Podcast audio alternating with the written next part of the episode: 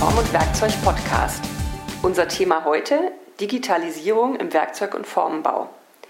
Mein Gesprächspartner ist Dr. Stefan Becker, Gründer und Geschäftsführer der Ivomex.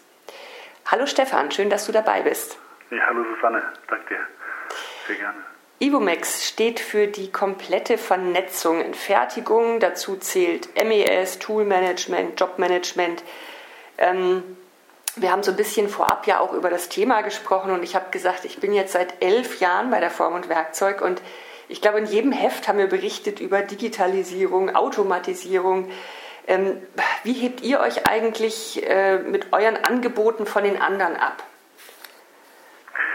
Ja, das, äh, da, da, da, sagst du natürlich schon was äh, Entscheidendes. Also das ist nicht gerade eine, eine, eine grüne Wiese. Also äh, Digitalisierung ist schon länger in, in aller Munde und ist auch schon länger ein wichtiges Thema. Wo wir uns abheben, das sind, äh, ich, ich sag mal, äh, vor allem das Thema äh, funktional, das Thema Durchgängigkeit. Also das heißt, dass wir versuchen, wirklich sämtliche Informationen einer Fertigung durchgängig abzubilden. Mhm. Und wir möchten das Ganze eben halt dezentral machen. Also dass wir, dass unser System dezentral aufgebaut ist und man dort eben halt dann keine, äh, keine diesen monolithischen oder diese großen äh, Systemansätze verfolgt. Mhm. Wie, wie sieht jetzt euer Angebot konkret aus? Äh, also wir, äh, naja, das ist halt eine, eine, Software, die wir jetzt im Moment, äh, die läuft lokal beim, äh, beim Kunden, beim Werkzeug- und Formbau vor Ort. Wir werden demnächst auch eine, eine, eine cloud-basierte Lösung äh, anbieten können. Äh, es, ist, es ist so, dass wir hier immer die Wahl haben möchten, ob der Kunde das bei sich äh, lokal betreiben möchte oder, äh, oder eben halt in der Cloud. Konkret sieht es so aus, dass wir tatsächlich Maschinen direkt anbinden und auch äh, starten, konfigurieren mit Werkzeugverwaltung. Und das halt in einer, einer sehr, sehr durchgängigen Art und Weise. Also so, dass man äh, über die Aufträge, über die Werkstücke äh, automatisch in dem System eine lückenlose Einzelteilverfolgung hinbekommt und man äh, die, diese, ich sag mal, stupide Reproduktion, die man heutzutage in, äh, in den Betrieben hat, dass jemand an der Maschine erstmal Skizzen anschauen muss, dann die Maschine konfigurieren muss und viele, viele dieser Informationen, die eigentlich schon ähm, bekannt sind in der Fertigung, die, das, die der CAM-Programmierer vorgegeben hat zum mhm. Beispiel, die äh, oder die AV vorgegeben hat, alle Vorgängerprozessschritte, das ist der, der, der Punkt, alle Vor, durch alle Vorgängerprozessschritte vorgegeben sind. Mhm. Wie ist denn das, wenn ich jetzt da mal einhaken darf, ja. der Kunde, kriege ich jetzt von euch eine, eine, eine, Software, eine Hardware, eine Beratung oder ein Mix aus allem? Also im, im Kern ist es natürlich schon eine Software. Ne? Also das, mhm. ist, äh, das ist eine Software, die, die, die ist äh, komplett browserbasiert, also das heißt, die wird auf auf dem Server installiert, auf, auf, einem Gerät und dann ist die überall, wo man sie braucht, äh, zugreifbar und von dem Server greift sie dann auch auf die Maschinen zu und man braucht an den Arbeitsplätzen dann äh, ein, Terminal oder halt einen Browser äh, nur oder ein, Tablet oder ein Handy oder halt einen Desktop-Rechner. Eine mhm. Beratung haben wir logischerweise auch. Also wenn, äh, wenn man mit so einem, wenn man mit so komplexen Systemen startet, äh, hilft, äh, ist eigentlich, eigentlich unerlässlich dass man am Anfang eines solchen gemeinsamen Prozesses äh, sich auf ein gemeinsames Verständnis ähm, mhm. äh, einigt oder, oder das, das äh, erarbeitet. Das ist ganz wichtig. Also man kann nicht bei so einem Projekt, äh, sagen wir so, so eine Stichwortliste, ja das, das, das, das passt, wir, äh, wir gehen los und dann haben, äh, hat, haben wir und äh, der Kunde womöglich für bestimmte Details andere Vorstellungen. Das muss man bei ab einer gewissen Komplexität muss man das ausschließen. Mhm. Und deshalb ist da eine Beratungskomponente auf jeden Fall dabei. Mhm. Also jetzt sind ja im Werkzeug- und Formbau vor allen Dingen kleine Betriebe unterwegs und dieser Schritt vom Handwerk zum Industriebetrieb, das heißt ja für viele erstmal ein großes Fass aufmachen. Also wenn ich so höre, was du auch sagtest, Komplexität und Terminal, Browser, Cloud, schlag mich tot, liegt es da nicht nahe, erstmal klein anzufangen? Die, die, die Schritte, die man, die man geht, die konkreten, die müssen natürlich klein sein und die müssen so sein, dass man die überschauen kann, dass man die Belegschaft mitnehmen kann. Also das, äh, das ist unerlässlich, weil sonst, sonst kann man natürlich äh, sich selber äh, mit, mit der Einführung überlasten. Mhm. Allerdings äh, empfehlen wir dringend jeder, jedem, der in diese Richtung geht, bevor er den ersten kleinen Schritt macht, tatsächlich den letzten Schritt sich zumindest zu erdenken. Mhm. Also das heißt, den, äh, bevor man den ersten Schritt macht, sich, äh, sich so gut wie man kann, für jeder für sein Unternehmen, so weit denkt, wie ihm möglich ist. Mhm. Das heißt, das Große und Ganze muss einem einfach klar sein, bevor man anfängt, die Schritte zu definieren. Das ist, das, äh, das ist für uns, das empfehlen wir ganz, ganz dringend, weil wenn man das nicht macht, äh, und man sagt, okay, jetzt, äh, wie fangen wir mal an? Naja, fangen wir mal mit Werkzeugverwaltung an. Ne? Dann schaut man sich um, dann hat man hier, äh, hier, der bietet das an, funktioniert, der bietet das.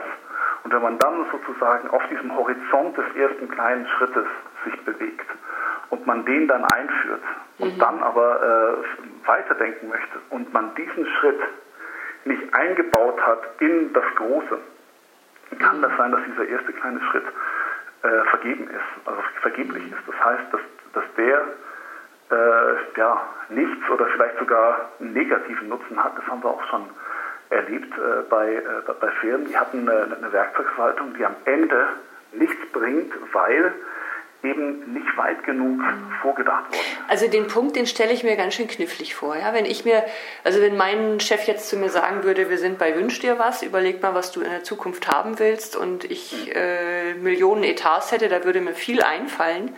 Und gleichzeitig hätte ich wahrscheinlich dann trotzdem die Schranke im Kopf, äh, dass ich denke, es ist ja sowieso völlig utopisch, da werde ich nie hinkommen. Also wie schaffst du denn den Leuten die Schranke aus dem Kopf zu nehmen da? Also wenn diese, also da unterstützen wir halt sehr gerne, also weil, weil wir das für unglaublich wichtig halten, dass wir äh, uns, uns hinsetzen und wirklich einfach mal mit den Kunden anfangen, äh, seinen Betrieb auf wirklich, also meinetwegen von null auf einer grünen Wiese zu bauen, wirklich einen Soll. Mhm einen Sollzustand zu haben, beliebig in der Zukunft. Je weiter man in die Zukunft denken kann, desto besser. Und den zusammenzubauen. Und dann, das ist der, für uns der, der, der wichtigste erste Schritt. Und dann mhm. kann man in den nächsten Schritten, kann man so richtig schön dann äh, ableiten, welche kleinen Schritte, die man mhm. jetzt geht, führen darauf zu. Mhm. Dann ist es völlig sekundär, ob man, äh, ob man dafür zwei Jahre, vier Jahre, sechs Jahre braucht, das ist dann völlig egal. Mhm. Aber aber man hat das große Ziel dann sozusagen ja. vor Augen, dass man die Fertigung einfach auf ein, auf ein neues technisches Level hebt praktisch. Naja, man, man rennt halt vor allem nicht mit, äh, nicht mit kleinen Schritten, die man macht, gegen eine Wand mhm. und muss die dann womöglich wieder revidieren. Mhm. Das macht man vielleicht, äh, wenn man so einen Schritt revidieren muss, weil er eigentlich weiterbringt und nicht so fundamental weiterbringt, wie es vonnöten ist. Mhm. Dann macht man das vielleicht einmal, zweimal, äh, aber dann beim zweiten Mal spätestens äh, geht der Belegschaft massiv die Lust aus für, mhm. so, für, für, so, Spiele. Also das heißt, da, da gilt es wirklich äh, zu schauen, wenn man so Systeme einführt. Das hat, was, das hat immer was mit Change Management zu tun, auch die Kleinen, man muss das mhm. schulen. Das hat was mit, mit dem Prozess zu tun, der abläuft, äh, also der, der, der sich äh, anpassen muss auf äh, irgendein System, was man einführt. Und wenn das dann zu kurz greift und man dann sozusagen äh, Gewohnheiten oder auch Invest in Form von Arbeitszeit, die äh, in solche Schritte eingeflossen ist, revidieren muss, mhm. dann. Du hast jetzt die Belegschaft erwähnt oder vorhin die Kunden, habe ich gesagt, mit der Schranke im Kopf. Da kommt ja dann auch der Mensch wieder zum Zug. Also beim Thema Automatisierung stellt man sich ja gerne so leere Produktionshallen vor. Welche Rolle spielt der Faktor Mensch bei eurem Konzept? Also, ähm,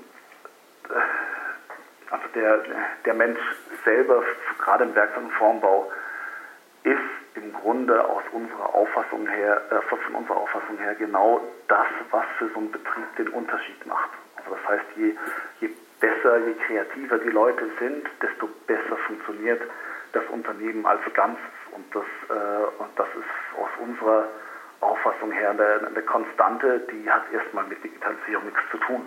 Mhm. Und jetzt ist es halt so, wenn man, wenn man jetzt äh, sich überlegt, dass wir uns in einem, in einem Hochlohnland mit äh, auch, sagen wir mal, äh, Fachkräftemangel äh, befinden und man mit, äh, mit anderen Ländern konkurrieren muss. Und man sich dann überlegt, okay, was macht im Kern den Unterschied? Dann ist es aus unserer Überzeugung so, dass die Leute, die man hat, die guten Leute, die man hat, mhm. dass die stets optimal eingesetzt werden in dem Sinn, dass sie stets kreativ tätig sein können. Nämlich die Kreativität ist das, was äh, Automatisierung und äh, Digitalisierung nicht leisten kann. Dafür braucht man gute Leute. Mhm. Für, für naja, ich habe ja oft in Betrieben habe ich ja eine gemischte Truppe. Ja, ich habe vielleicht ja. den alten Hasen, der schon seit 30 Jahren dabei ist und äh, sich wunderbar an der Maschine auskennt. Und die Digital Natives äh, kriegen die dann jeweils andere Rollen?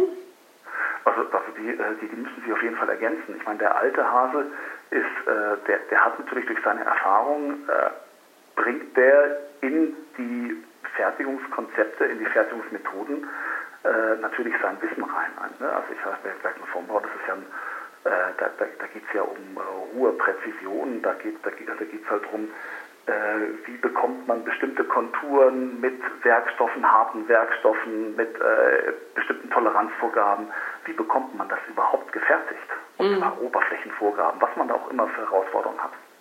Dafür, äh, dafür braucht man die, dafür braucht man die kreativen Köpfe, die, äh, die, die, guten Werkzeugmacher und das, das, das sind äh, klar, das, mhm.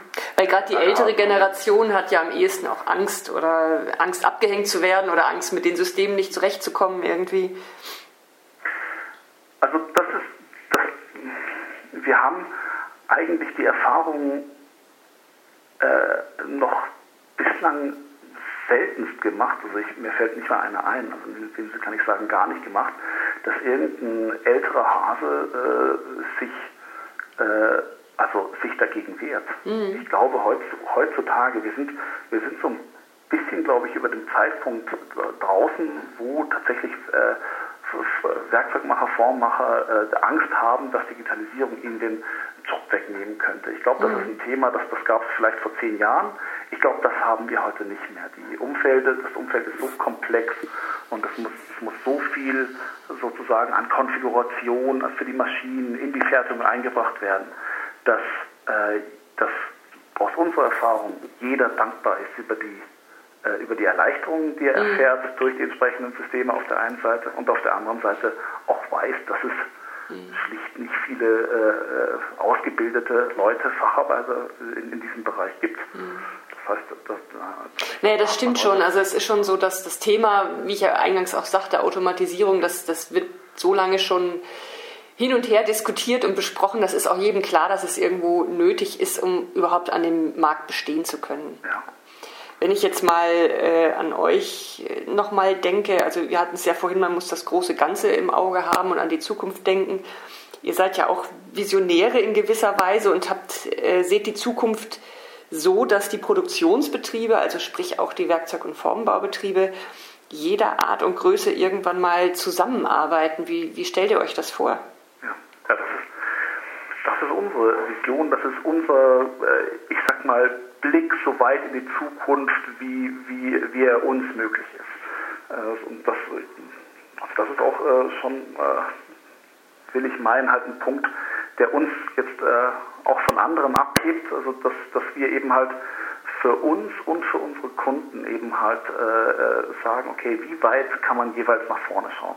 Äh, und mhm. für uns konkret ist es tatsächlich so, dass wir sagen, äh, in einigen Jahren das in vier Jahren oder meinetwegen erst in zehn Jahren. Ähm, das ist sekundär, aber es wird so sein, mhm. dass Betriebe, dass kleinere Einheiten viel, viel enger vernetzt zusammenarbeiten werden können, als das heute äh, auch. Weil es gibt ja heute auch schon die Möglichkeit, als verlängerte Werkbank tätig zu sein und genau. bestimmte Dienstleistungen, die ausgelagert werden. Wie unterscheidet sich euer System dann davon? Naja, also das, der, äh, die verlängerte Werkbank oder, oder das, das, heutige Zusammenarbeiten ist tatsächlich, ich sag mal, wo man, wo man äh, viel, viel größere Pakete vergibt. Also das, also das heißt, man hat Flächendaten meinetwegen, die äh, mit Spezifikationen, die versendet man und dann kommt das fertige Teil zurück. Mhm. Das heißt also, die, die gesamte Prozesskette ist äh, sozusagen, wird, wird nicht geteilt, die findet unter einem Haus statt. Mhm. Und wenn, äh, wenn man eben halt die, die, durch die, äh, die Digitalisierung gerade unter dem Hinblick der Durchgängigkeit betrachtet mhm. und man das konsequent, äh, ich sag mal, weiterdenkt äh, oder so weit denkt, wie man, äh, ja, also, wie, wie man kann, ja. dann eröffnet sich irgendwann die Möglichkeit, dass man auch die Prozesskette, die man hat im Haus, dass man die aufbrechen kann und man im Grunde mit anderen Firmen verwaltungsfrei viel, viel granularer arbeiten kann. Also das mhm. heißt, Prozesse, die, äh, die jetzt äh, unter einem Dach statt, stattfinden müssen, weil eben halt ein bestimmtes mhm. äh, Prozesswissen im Haus vorherrscht, das wird man, äh, das, das, das wird man verteilen können und zwar so, dass man äh, beispielsweise ein, äh, ein einer dieser Firmen hat den, den, den Hut auf, auf, eine bestimmte Fertigung, auf einen bestimmten Auftrag.